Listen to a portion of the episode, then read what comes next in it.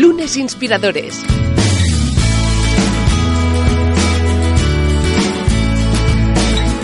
Con David Tomás y Edu Pascual.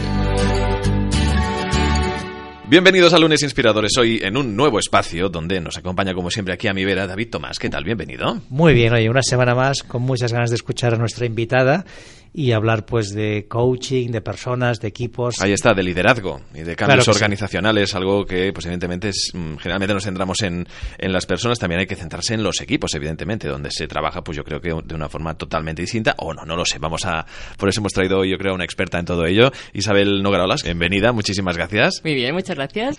Antes de empezar, pues evidentemente pasamos por la pregunta, ya te la hemos chivado previamente, te la has podido preparar más o menos. Aunque has dormido poco, me has He dormido poco, así que hoy es el lunes.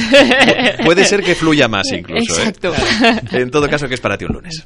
Pues mira, un lunes es un inicio de hablando, como luego hablaremos de los círculos, pues es eh, mi vida, ya veréis que tengo una visión bastante circular de la vida, por tanto es el inicio de. Empezamos los lunes con el inicio de semana, igual que lo es el inicio de mes eh, y, lo, y, las diferentes estaciones. O sea que es una, un nuevo inicio, una nueva, por tanto, una nueva manera de generar oportunidades para la semana, aunque empiezan los domingos, ¿eh? A, a, a preparar cómo va a ser la semana. Sí, pero... ¿Cómo haces el domingo por la tarde?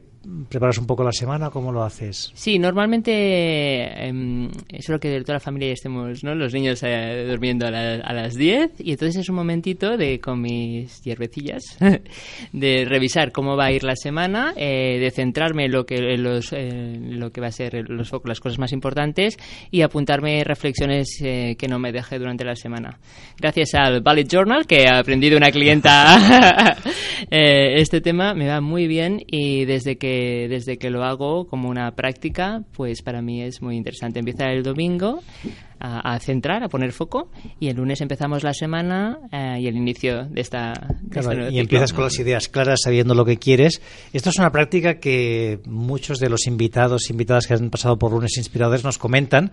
Así que todos los que nos estáis escuchando, si el domingo por la tarde, noche sois de los que os quedáis mirando una serie, apagar eh, Juego de Tronos y estas series que están de moda ahora y aprovechar para, para preparar la semana. Sí, sí, no hay spoilers, no, no sufráis. ¿eh? En este caso no hablamos de series aquí. Uh, en todo caso, sí que evidentemente, pues hoy nuestra, nuestra invitada pues nos trae una larga trayectoria donde ha trabajado pues en compañías nacionales, internacionales, mejorando pues el liderazgo y el gobierno corporativo de las organizaciones. Pero como siempre, pues nos vamos al inicio de todo, algo que a David le encanta preguntar. Sí, me gustaría y saber que nos cuentes un poco tu trayectoria personal y profesional y nos cuentes, oye, pues de, de pequeña, dónde te veías, cómo te imaginabas, qué tipo de, de formación recibiste, qué tipo de valores te, te dieron en casa. Cuéntanos un poquito de, sobre tu, tu, tus primeros pasos, digamos. Bueno, pues a ver, eh, yo nací en el seno de una familia bastante humilde, por tanto, uh, mi padre y mi madre, mis, los, eh, los valores eran que al final tú puedes llegar donde consigas siempre con esfuerzo, ¿no? Venimos de la generación, soy una baby boomer, si alguien... si quiere buscar el concepto. Sí. Exactamente. Por tanto, la perseverancia era una cosa muy importante y después un poco creer en lo que en lo que en lo que tú creías y sobre todo ser buena persona. O sea, yo creo que esos valores ser buena persona, ser buena gente, que parece que se dice muy deprisa, pero era importante y, y trabajar desde la humildad y con, con esfuerzo podías llegar a donde, a donde quisieras y de hecho pues eh, así empecé siendo bastante trabajadora y una bueno siempre he sido bastante inquieta, curiosa. Porque Um, ¿Cómo te imaginabas tú profesionalmente de cuando eras eh, aquello de pequeña, ¿no? cuando estás eh, preparándote para ir a, a, la universidad? ¿Dónde te imaginabas? ¿Tenías una idea de dónde querías, hacia dónde querías ir? ¿O, bueno, al final escogiste la carrera más por, oye, pues mira, busco algo que me abra opciones? Pues la verdad es que no no tenía eh, cogí una quería que una carrera que me permitiera tocar varios temas no eh, yo veía que se me daba muy bien uh, quería algo de gestión no porque pensaba que me daba más eh, espacio a coordinar y, a tener más oportunidades cuando quise decidir pero me interesaban muchísimas cosas. O sea podía haber hecho hice administración y dirección de empresas pero me apasionaba historia del arte en co cada vez que conocía supongo a alguien porque al final son las personas no uh, que realmente te hacen inspirar, te inspiran sobre un tema, podría haber sido bastantes eh, cosas diferentes, porque era muy curiosa. Sí que me han interesado siempre mucho las personas.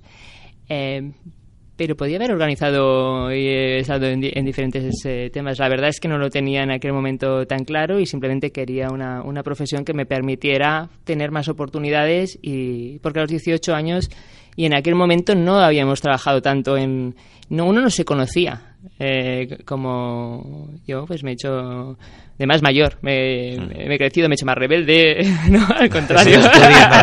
exacto me conozco te conoces más eres más libre de más mayor no a los 18 eh, teníamos bastantes ideas impuestas y, y, veníamos de una generación que era bastante igual no es decir te dedicabas y había poco para escoger y era todo lo mismo. Entonces yo quería algo que me permitiese cuando lo tuviese más claro ir enfocándome. Y profesionalmente cómo empezaste cuáles fueron tus primeros trabajos pues eh, lo primero que hice es la universidad eh, establecer, me dieron un convenio de prácticas porque, como os decía, yo empecé a trabajar jovencita, ¿no? Porque quería ser autónoma y tener mi, recibir mi propio dinero y no, no um, estar dependiendo de mis padres. Entonces me dieron una, una beca de que era empresa y, y, universidad, con lo cual empecé a trabajar por las mañanas eh, en una empresa, en Philips CIP, en un centro de computación. Eh, y allí yo hacía administración y dirección de empresas y fue muy divertido porque trabajaba en un búnker donde todos mis compañeros eran ingenieros, ingenieros de telecomunicaciones, ingenieros físicos, etcétera, y yo era un poco el experimento X, porque tenía que hacer que todo lo que estaba pasando allí, pues los clientes de las empresas lo entendieran. Y, y, un poco ese ha sido el sino, porque siempre he sido bastante conectora de diferentes personas, que no es tan fácil cuando vivimos en una tribu que nos comunicamos y nos entendamos de la misma manera. Muy bien. Así que fue una experiencia, sí, divertida. Sí, sí. y, y, hasta llegar a montar tu propia compañía, Liderazgo 3D, uh -huh. ¿no? que ahora ya hace, unos, hace sí, bastantes años que, que, está operativa. ¿Qué hiciste? Pues mira, hubo una primera parte de mi vida que me dediqué a la parte de consultoría en Pricewaterhouse durante bastantes años. Yo creo que fue una escuela impresionante. Eh, trabajamos de, sol a sol en diferentes proyectos y lo que tú aprendes en, años allí, digamos que lo aprendes en una empresa durante mucho tiempo, ¿no? Entonces yo creo que fue una mi mejor escuela, realmente. Cuando acabas la universidad te das cuenta que tienes idea de bastante poco, tienes la cabeza amueblada, estructurada, pero mmm, yo necesitaba experiencias. Las experiencias son las, realmente la fuente de conocimiento las que realmente te ponen en, en las encrucijadas de que aprendes, ¿no? O no. Y, si quieres aprender eh, con intensidad, eh, una consultoría como en aquel momento Pricewaterhouse u otras de estas Big Four, pues era muy intensa en, en, compañeros, en proyectos, en experiencias nacionales e internacionales, tenías que viajar bastante y siempre era alrededor de cambios organizacionales, pues empresas que se compraban o se vendían, eh, implantaciones de sistemas eh, informáticos. En aquel momento empezaban las leyes, por ejemplo, todas las leyes energéticas o los sistemas de telecomunicaciones con Menta. De hecho, estuve aquí en este edificio en, en en Menta, en cuando empezaban todas las telecomunicaciones, etcétera, había una había muchísimos cambios y te permitía pues hacer proyectos para que las organizaciones se adaptaran a ellos y sobre todo en mi caso yo me centraba en el impacto en la organización, en los perfiles y, en las dinámicas. Estas consultoras es verdad que es muy intenso, pero a la vez es una formación brutal, ¿no? Porque en poco tiempo uh, ves muchísimos proyectos, trabajas eso sí, pues 12, 14 o 16 horas al día, ¿no? Pero también creas unas relaciones muy buenas, ¿no? Con los que han sido tus compañeros de trabajo y pueden salir muchas oportunidades. Y de la consultora ya decides dar el cambio hacia más la parte de, de coaching, de liderazgo, o hiciste otras cosas por el medio? Sí.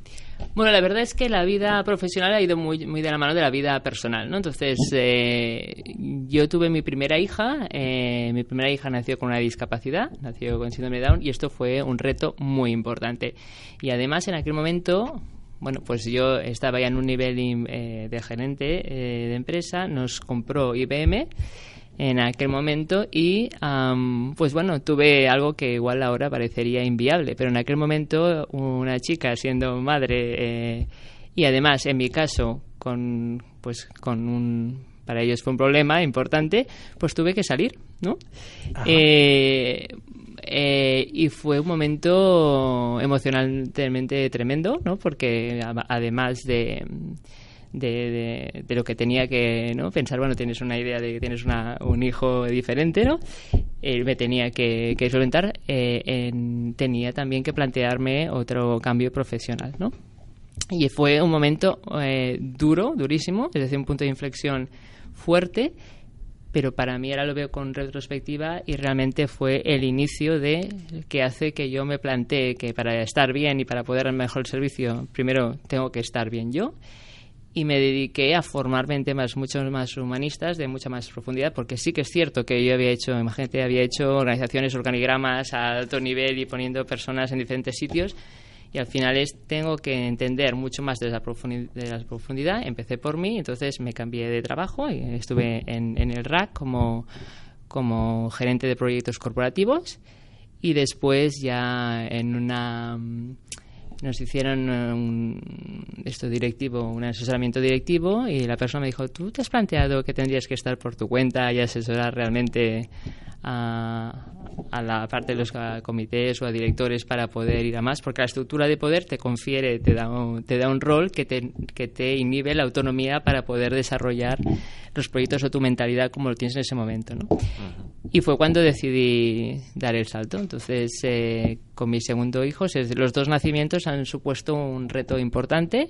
Uno, en focalizarme hacia donde quería, en este caso desde, desde la adversidad, pero me dio un bagaje personal impresionante. Y, y, en segundo lugar, cuando ya decidí ponerme por mi cuenta y, y crear en el 2007 mi, mi propia trayectoria. Sí, además no era un momento fácil, ¿no? 2007 mm. estaba ya empezando la crisis se veía venir, ¿no? Exacto, exactamente, sí, sí, fue la creatividad. Pero mira, cosas que te pasan que, mira, fíjate que casi muchos de los primeros clientes que tuve, que confiaron en mí, eran personas de, de mi época de, de Pricewaterhouse que tenían pues eh, que entonces se acercaban y te explicaban pues cosas que les pasaban mucho más a nivel personal no eh, con los retos que tenían en sus negocios eh, en sus respectivas carreras. Había tú piensas que nuestra generación era una generación muchas veces que habíamos trabajado muchísimo y estábamos en, realmente en algunas jaulas de oro no uh -huh. con entonces empecé a asesorar a muchas uh, personas de aquella de aquella época que todo da la vuelta. Es que la vida es muy circular, fíjate. Exacto, sí, sí. y, y, nada, y ahí, y ahí, empecé a trabajar esa, esa parte más de, de, empresa y per, desde la persona siempre. Claro, a mí me interesa mucho esto, esto, que comentabas ahora, ¿no? De esas personas que venían pues desde una jaula de oro.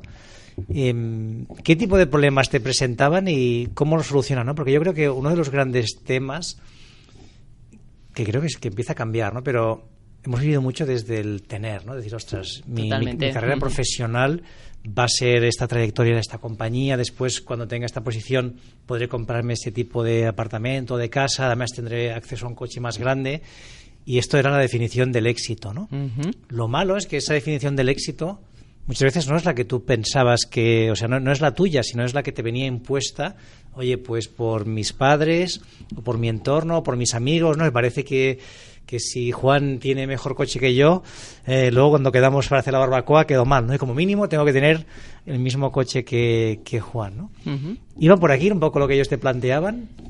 Iban por aquí, Totalmente. De hecho, yo creo que mi profesión me ha, me ha, permitido ser un testimonio de excepción de la vida real y auténtica, ¿no? Porque uh -huh. habíamos vivido bastante en escaparate, ¿no? Es decir, de muchos y, y personas muy, bastante con cargos muy importantes que luego te explicaban realmente que no tenían espacio para, para decirte realmente cómo estaban, cómo se sentían y con ganas muchas veces de emprender. Ahora hablamos mucho del ecosistema emprendedor, eh, afortunadamente, pero en aquel momento no era tan habitual, ¿eh? La, de, que, de que personas y con gran talento, ¿eh? personas con gran talento y competencias se definieran a, se decidieran a dar el salto. O sea, el sistema en el que nos movemos importa mucho las creencias y sobre todo también, porque decías tú, el propósito, ¿no? Y antes era, básicamente es ejecutabas, o sea, era bastante trabajas, trabajas para tener y, y te mantienes en unos determinados en una determinada estructura, ¿no? No sé si ha pasado alguna vez de ir a, a, a cuantos amigos de cuando eres pequeño en el cole. Yo me acuerdo algo que me, que, me sorprendió mucho, que hice la primera cena de cuando hacía 25 años que no nos veíamos. Entonces todos, eh, todos eh, habían estudiado, casi la mayoría, hice una estadística, 70% habían estudiado después en el SADE, se dedicaban a marketing, tenían tres hijos, vivían en San Cugat, ¿no? Entonces decías, ostras, esto es mucho más eh, allá de una generación, hay... hay unas dinámicas que se han perpetuado, ¿no? Y entonces, claro, me dediqué también a hablar con los outsiders, a ver, a ver qué habían hecho de diferente, ¿no? Pero no era lo general. Porque, Sí, sí, sí, era seguir el mismo patrón. Era seguir un patrón. Oye, ¿y te parece que hablamos un poco de los círculos y nos cuentes eh, este concepto pues que has desarrollado y que has trabajado en empresas y, y con personas? Cuéntanos un poquito de esta idea del, del círculo ¿no? y cómo funciona. Vale. Pues mira, en, en el 2013 ah, entré en contacto con, eh, que tú bien conoces, con, eh, con EO, con algunas personas que habían salido de EO que es una asociación internacional de, emprendedores. Eh, y una de las premisas eh, tenía que ver con apoyar este apoyo auténtico a personas que están emprendiendo, ¿vale? No solo en su liderazgo en las empresas, sino otra vez yo tengo que crecer como líder, tanto en mi negocio como yo como persona. Entonces yo llevaba trabajando en, en, otra cosa similar que se llamaba los Action Learning Sets, que me formé en, en UK y básicamente que tenía que tenía que ver con el apoyo en el grupo. O sea, cualquier cambio que tú uh, inicies en tu vida es importante que lo hagas apoyado con un uh, tu consejo asesor, ¿no? Entonces, veí la, la, potencialidad del grupo es mucho más elevada que el, trabajo individual y, empecé a trabajar con, con un grupo de, de, empresarios, ¿vale? En este caso, el primero que inicié eran todo hombres. Eh, que eran emprendedores eh, de éxito ya consolidados y de diferentes sectores, que entre ellos no tuvieran ningún conflicto de, interés. Y nos reuníamos una vez al mes. Eh, bueno, tengo muchas anécdotas divertidas en, un, restaurante de la parte alta de, Barcelona, en el cual cuando yo venía, ¿no? Siempre me preguntaban, ¿pero usted a qué señor viene a, a, visitar? Digo, ¿no? Pues vengo a visitar a ocho. Siempre creabas desde la creatividad a ver qué pensaban, ¿no?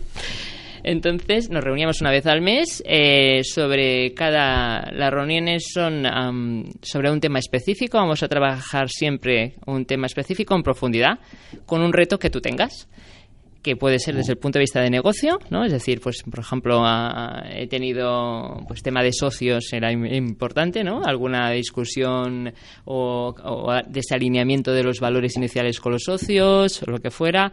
Había un tema también mucho de propósito de pensar que muchos tenían ya casi 50 años o así, en un momento de en mi vida ya he hecho muchas cosas, ¿qué hacer para dejar de ser director general o qué realmente a qué quiero dedicar mi talento?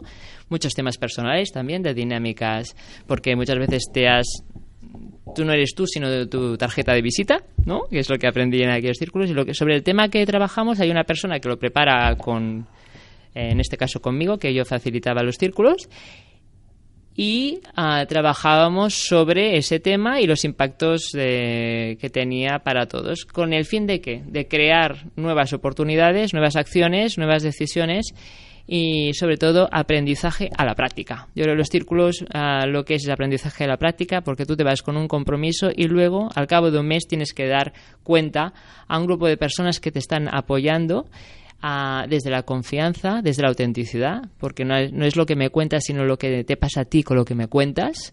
Es muy importante es el tú a tú y eso muchas veces hemos perdido eso en, en el business, ¿no? Eh, muchos decían business is business, entonces vengo aquí a hablar de lo que realmente me preocupa y que muchas veces tenía que ver con sus negocios, obviamente, pero esta parte de esta humanidad de los negocios que habíamos perdido y que, uh, que se buscaba ahí, ¿no?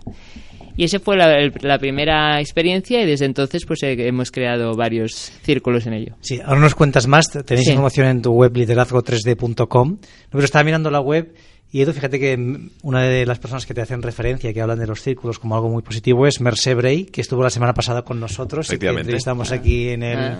En el podcast, ¿no? Así que todo está aquí conectado. todo está conectado, todo, desde luego, el mundo es un pañuelo. Exactamente.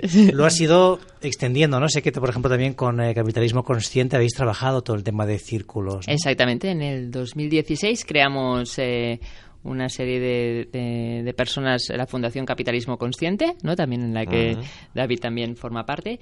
Y con la idea de este propósito ¿no? de, la humanidad de las, de las, empresas. Y uno de los temas es eh, una herramienta potente es el tema de los círculos. Es decir y desde entonces llevamos tres círculos. Eh, eh, lo que hice es mejorar, enriquecer la, enriquecer la técnica también con un elemento potente de diagnóstico antes de entrar para que pudiéramos hablar con más rigor de lo que es realmente el liderazgo a través de las competencias a desarrollar y lo que nos limita.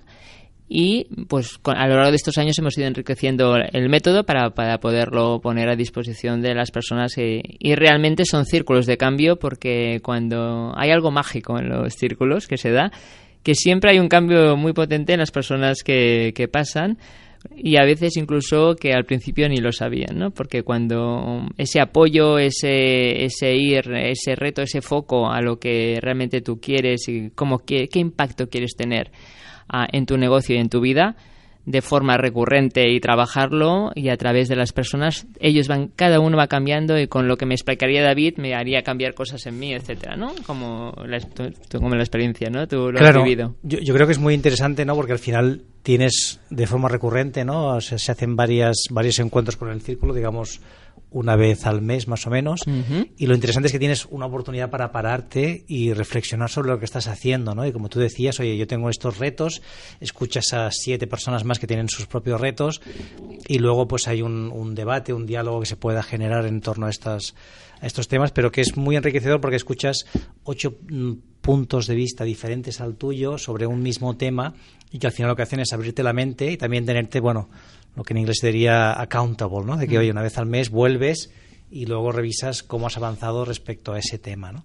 Claro, yo que lo he podido vivir en primera persona y creo que es muy interesante, la pregunta es, oye, ¿esto se puede llevar a gran escala? Es decir, alguien que diga, ostras, a mí esto me interesaría pues formar parte de un círculo, ¿lo podrían montar ellos mismos? ¿Necesitan que haya un coach que les, les ayude al menos en las primeras ocasiones? ¿Cuál sería tu recomendación? A ver, mi recomendación sería que para que la dinámica realmente le saques el máximo potencial, que primero lo, acompañes con alguien que ya tiene experiencia en, facilitarlo. ¿eh? No te lo digo por, eh, por recomendarme, pero realmente, eh, de hecho, así lo, de la fundación lo explicamos así, ¿no? Porque también, digamos, las reglas del juego que han de ser importantes, la valentía, el desafío con cariño, pero el desafío para que las personas vayan más, vayan a más es importante que haya una persona externa que salvaguarde esto. Una vez que durante el recorrido de un año que tú ya has vivido el proceso, esto eh, después los círculos pueden ser eh, cédulas autónomas y este rol de facilitador tomarlo una persona del círculo. Yo he tenido las dos experiencias de círculos, bueno, con, eh, con, con que no tenían facilitadores profesionales. Yo creo que hay un cambio cuando se hace de una manera u otra. E incluso eh, estamos hablando de diferentes eh, personas de diferentes empresas, pero yo que trabajo con comités de dirección y en consejo hay muchas cosas del, método de los círculos que yo aplico para crear, eh, para, para, fomentar un liderazgo mucho más efectivo en el sí de un comité de dirección. Correcto, porque tú también colaboras mucho con comités de dirección ¿Qué retos ves allí ¿no? en, los comités de, dirección para que sean más eficaces, más eficientes? ¿no? Porque muchas veces también volvemos a lo de antes, ¿no? también lo que hablábamos la semana pasada con Merce Bray, ¿no? que las emociones cuando estás en un comité de dirección se quedan en la puerta ¿no? y al final todo es súper racional, son números, que por un lado es necesario, es imprescindible, pero igual también hay que traerle algún otro tipo de componente ¿no? a esas decisiones. Mm, a ver, los, el reto principal es que el comité entienda que es un órgano colegiado, ¿no? Este círculo. O sea, es un círculo, no es una suma de individuos. Entonces, eh, ese para mí es el gran reto. Y de trabajo desde ahí, desde dar la fortaleza al comité, es decir, las decisiones que tomamos el comité son decisiones de todos, todo el mundo tiene que participar, por tanto hay que conocernos mucho más en profundidad y dejar el gorro de, no es el, no es un comité de directores, ¿no? como siempre digo, sino es eh, un comité de dirección. Por tanto, Conocernos es muy importante y a la que tú empieces a tomar mayor conciencia sobre ti, sobre tu impacto, si se puede hablar, claro, por eso un externo a veces ayuda, porque no es lo mismo que yo puedo atreverme a desafiar las dinámicas existentes con rigor, ¿vale? Porque para, por la formación puedes hablar y con cariño, pero puedo decir, me permiten poder desafiar estas dinámicas, me, pueden, me permiten poder ah, desafiar, digamos, a la estructura de poder existente en ese momento pero siempre tengo, digamos, la sponsorización del director general. ¿eh? Es decir, en un comité de dirección que quiere hacer un proceso como en un círculo, es un proceso valiente. O sea, cualquier... Eh, cuando tú no quieres trabajar y, crecer, hay una valentía importante porque vamos a desafiarnos, nos vamos a, conocer más y vamos a poder tener que hablar comunicativamente y asertivamente de lo que realmente hay no de lo que nos hemos acostumbrado. Entonces hay muchas dinámicas, hay muchos juegos de poder eh, existentes ya en un sistema. Por eso digo que el sistema importa, hay que saber leerlo y hay que saber desafiarlo y llevarlo siempre a más. Entonces, claro que las emociones importan, eh, pero hay que saberlas conducirlas y, entonces hay que establecer otras dinámicas. Y no solo únicamente, es muy importante medir lo que se hace, pero no solo en números, en rentabilidad, etcétera, sino también cómo funcionamos como órgano. Entonces, yo tengo que cuestionar si estamos funcionando, a qué nivel estamos funcionando ahora y hacia dónde queremos ir para dar lo mejor del comité. Claro, al final, eh, pues descartar estos, estos, em, estas responsabilidades en el sentido de estos eh, cargos en las empresas nos permite pues salir un poco de los límites, conocer qué hay más allá de ese, de ese pues profesional e incluso pues aportar en otros, en otros ámbitos que quizá pues la empresa no, conocía o la compañía no conocía. Em, y además, como también comentamos la semana pasada con Marce, permite ah, un poco acabar con esa titulitis eh, y al final, como muchos profesionales que tienen una gran, una gran trayectoria, con una gran experiencia práctica para entendernos, ¿no? Y que a veces pues se encuentran descartados en según qué procesos, precisamente por, por, por esto, ¿no? Al final, para hablar de, cargos, de títulos, etcétera. Porque va más allá del el comité va más allá del rol que tú tienes en un determinado momento. Entonces, ¿cuántos comités vais a asistir que solo hablan tres? Básicamente el, responsable de negocio, ¿no? el director general. Entonces, hacer un órgano colegiado, participativo y, y potente es súper interesante, eh, pero no estamos preparados porque cada uno va mucho más a hacer más objetivos que ya lo tienen en sus áreas, entonces tras, tras trascenderlos, ir a más. Y lo mismo, yo te digo, el comité. Y ahora estoy trabajando en las empresas familiares con el tema del consejo, para ir más allá de lo mismo, con la misma filosofía, que es que somos más, más que meros eh, accionistas. Es decir, el Consejo es un órgano que puede ser súper potente y alinear el Consejo, el Comité, es básico para que la, para que la organización vaya más empresas familiares, ahí hay otro, es otro mundo. Ahí es otro mundo. Por eso el contexto me dice. Ahí hay otras cosas también que se añaden a la aventura. Exacto. dice, ¿el tamaño importa? Sí. ¿El contexto importa? Sí. Entonces no es lo mismo un ecosistema emprendedor, que también he trabajado con las startups que, que ya se consolidan, que una empresa familiar, etcétera Es muy importante y hay que entender las diferentes dinámicas que se generan eh, porque la estructura de poder es diferente eh, y es muy interesante. Claro. Y el primer ejercicio que haces con, con, un equipo de management, un equipo directivo, para que se conozcan más, ¿cuál sería? ¿Cuál sería tu, lo, primero que tienes que hacer? ¿no? Normalmente yo empiezo a... Suelo utilizar pues un inicio, hablando de círculos, ¿no? El, el, final de un ejercicio o el inicio de otro, o una convención, para hacer un poco de revisión de lo que llevamos, del camino que llevamos eh, hecho, ¿vale? Es decir, de reconocimiento de la historia, trayectoria de ese sistema, es muy importante, es decir, y todos los que han pasado por ahí. Y otra parte muy importante para mí es la estrategia, es decir, dime hacia dónde queremos, eh, vamos a proyectar la organización ah, el siguiente año, y si no lo sabemos vamos a formularla conjuntamente, porque todo el mundo la tiene escrita, pero muchas veces no, las, no se conoce. Entonces, a partir de ahí, veo cómo está el talento y cómo se conocen entre ellos. Entonces, primero para mí hay un ejercicio muy importante y sistémico que es ponerlos, eh, muchas veces les pongo en la línea del tiempo, ¿no? Los que llevan más tiempo y los que llevan menos tiempo. Entonces, estas miradas de la diversidad, de cada uno de ellos han sido parte muy importante de la historia de esa organización incluso los que ya han salido o han, han habido problemas y tal, y reconocerlos y ver en, qué han aportado a ese negocio son muy importantes. Entonces, eso es una parte de que el sistema lo primero, ¿vale? Luego, ver la, el sistema, la organización como va hacia el futuro, la estrategia es muy importante y, y la tercera pieza es las personas.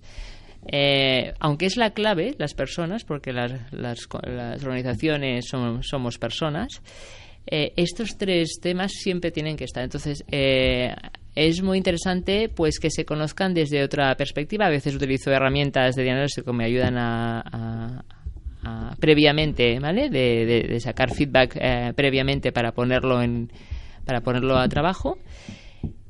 Y, y, básicamente empezamos por ahí, por, por hacer esa parte de estrategia, historia y talento que hay y cómo vamos a, a, contribuir para hacerlo en función de donde queramos proyectar el negocio en ese momento. Y la cantidad de talento extraordinario que se descubre, pues, pues gracias al gran trabajo que realiza nuestra invitada de hoy. Llegamos al fin eh, de la charla, pero eh, llegamos también al inicio de las conclusiones, David.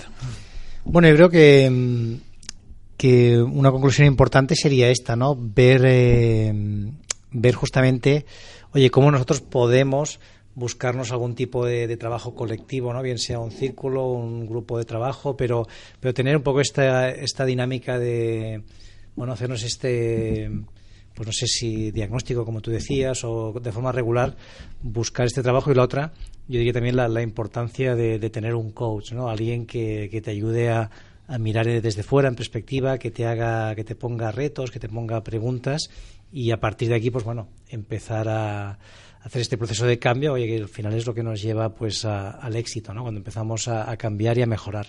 Isabel Nogarolas, eh, Liderazgo 3D. ¿eh?